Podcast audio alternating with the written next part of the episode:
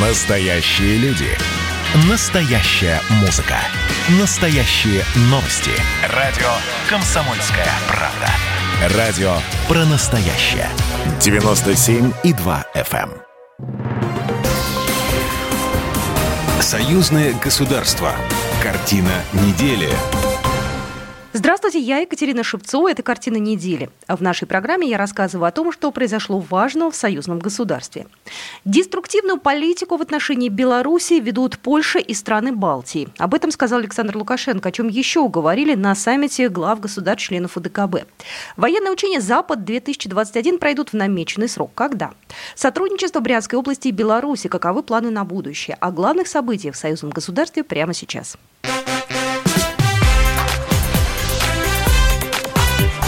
Главное за неделю.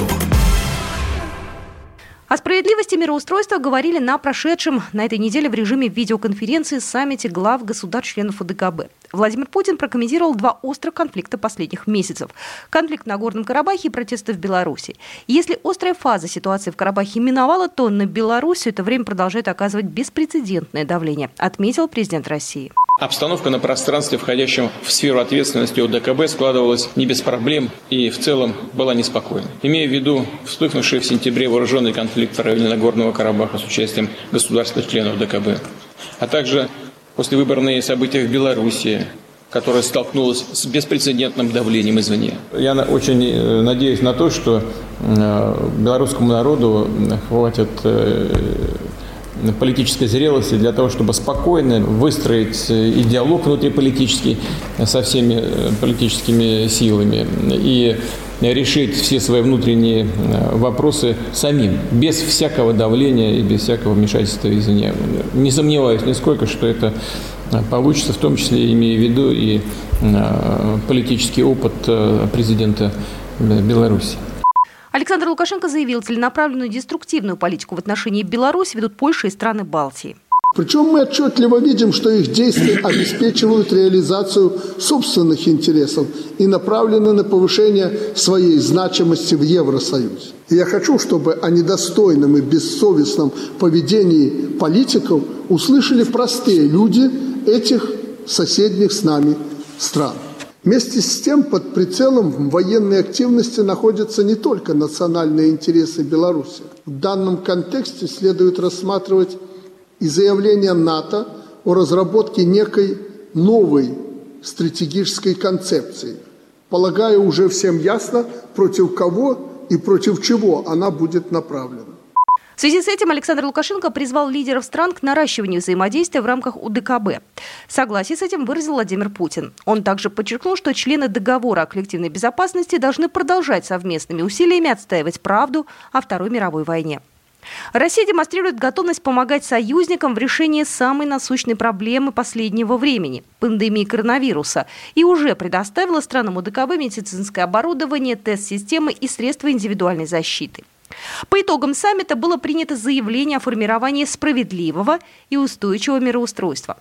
Участники предложили организовать встречу представителей УДКБ, СНГ, ШОС, ОБСЕ, НАТО и ЕС для обсуждения принятых в этих организациях стратегий безопасности и в качестве первого шага к созданию неделимого пространства безопасности.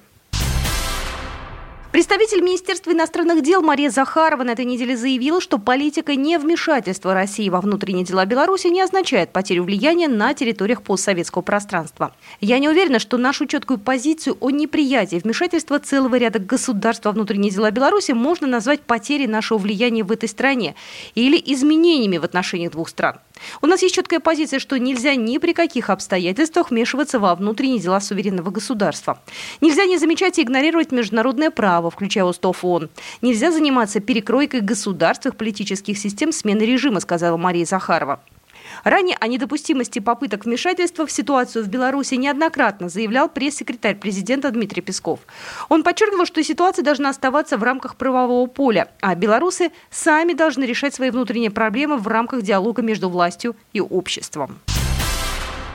Цены на транзит газа на общем рынке ЕАЭС должны быть справедливыми. Об этом заявил Александр Лукашенко на встрече с председателем коллегии Евразийской экономической комиссии Михаилом Мясниковичем.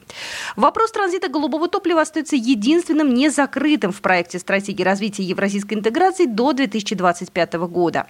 Мы э, традиционно настаиваем на том, чтобы безукоснительно, без затяжек, всякой бюрократии э, мы решали те вопросы, которые запланировали, э, без всяких там откладываний на потом. Тем более ситуация такова, что, как Путин всегда подчеркивает, надо быть вместе.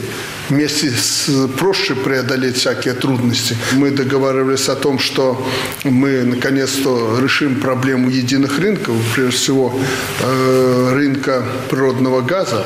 Стратегию развития евразийской интеграции до 2025 года лидеры стран-участниц ЕАЭС утвердят 11 декабря на заседании Высшего Евразийского экономического совета. Мы переходим в новую фазу, и это во многом благодаря Беларуси, так сказать, к проектной интеграции. Проектной интеграции, когда, э, значит, кроме общесистемных мер уже будут вырисовываться конкретные направления для сферы материального производства, для социальной сферы.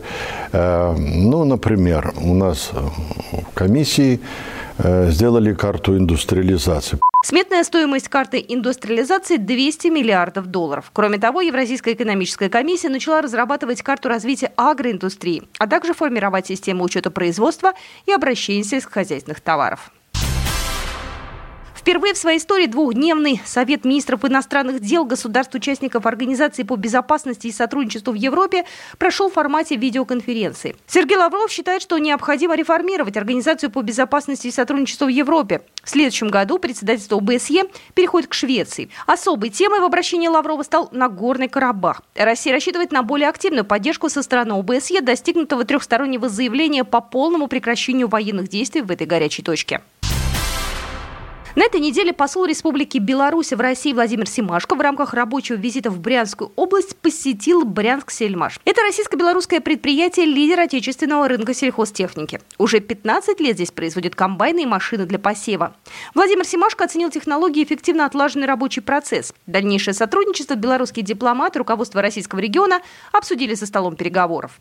Я вижу, что серьезнейшие положительные такие изменения произошли в Брянской области. Это сегодня самодостаточная область, да, которая решает все проблемы и производственные, и социальные. То мы все-таки взаимодополняющие экономики. В целом, если взять Беларусь и Брянскую область, ну так сложилось исторически за советских времен. Стороны договорились об участии белорусских предприятий в проводимых региональным правительством торгах. Также разговор шел о поставке на Брянщину белорусских автобусов, троллейбусов, дорожно-строительной техники, лифтов и строительства. Более подробно прокомментировал эту новость Александр Богомаз, губернатор Брянской области. Сегодня вот мы сегодня вечером договорились, обсудили и подпишем соглашение о том, чтобы их предприятия участвовали в нашей работе, участвовали на строительном рынке.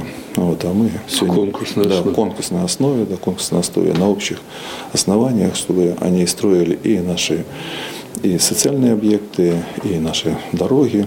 Будет продолжено сотрудничество в сельскохозяйственной индустрии в сфере образования. Планируется обучение молодых специалистов в брянских и белорусских вузах. Рассматривается вопрос о развитии поставок в Беларусь продукции Жуковского веломотозавода. Белорусские компании «Амкадор» пора расширять производство. Они вышли на полную загрузку, создают пять моделей и модификаций машин на Брянском заводе. Компания планирует сделать в Брянской области полный комплекс производства дорожно-строительных машин на просторных площадках и с современным оборудованием. Российско-белорусские стратегические учения «Запад-2021», направленные на укрепление военной безопасности союзного государства, пройдут в сентябре. Об этом сообщил министр обороны Российской Федерации генерал армии Сергей Шойгу на селекторном совещании, сообщает ТАСС. Он отметил, что в следующем году продолжится подготовка к армейским международным играм, в том числе к двум новым конкурсам – «Тактический стрелок» по армейской тактической стрельбе и «Меридиан» для военных топографов, рассказал министр. Кроме того, в рамках всеармейских соревнований Германии пройдет конкурс по развертыванию полевого госпиталя. Сергей Шойгу подчеркнул, что строгое выполнение планов подготовки учебного года позволит поддерживать высокий уровень боеспособности войск и адекватно реагировать на возможное обострение военно-политической обстановки.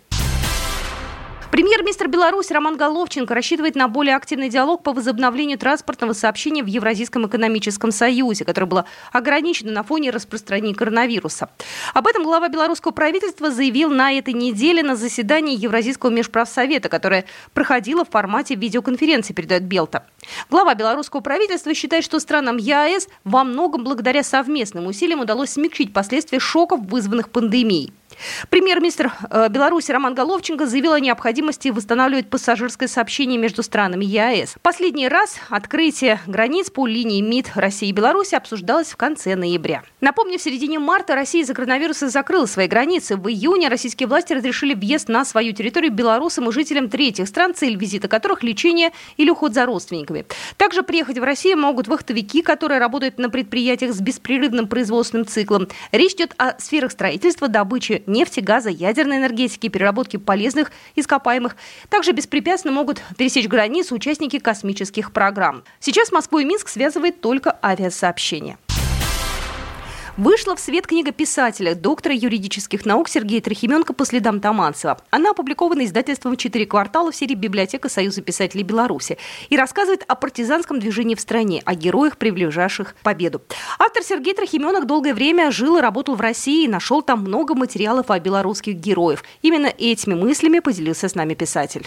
Кто такой Таманцев, я думаю, читатели и слушатели знают. Это один из э, персонажей богомоловского романа. Вначале выходил под названием в августе 44-го, потом стал называться «Момент истины», и по этому же роману э, снят был фильм в августе 44-го. Этот борец с паршами, то есть парашютистами немецкими, который ну, действительно э, был грозой диверсантов. Вот такие события происходили на этой неделе в жизни союзного государства. С вами была Екатерина Шевцова. Программа произведена по заказу телерадиовещательной организации союзного государства. Картина недели.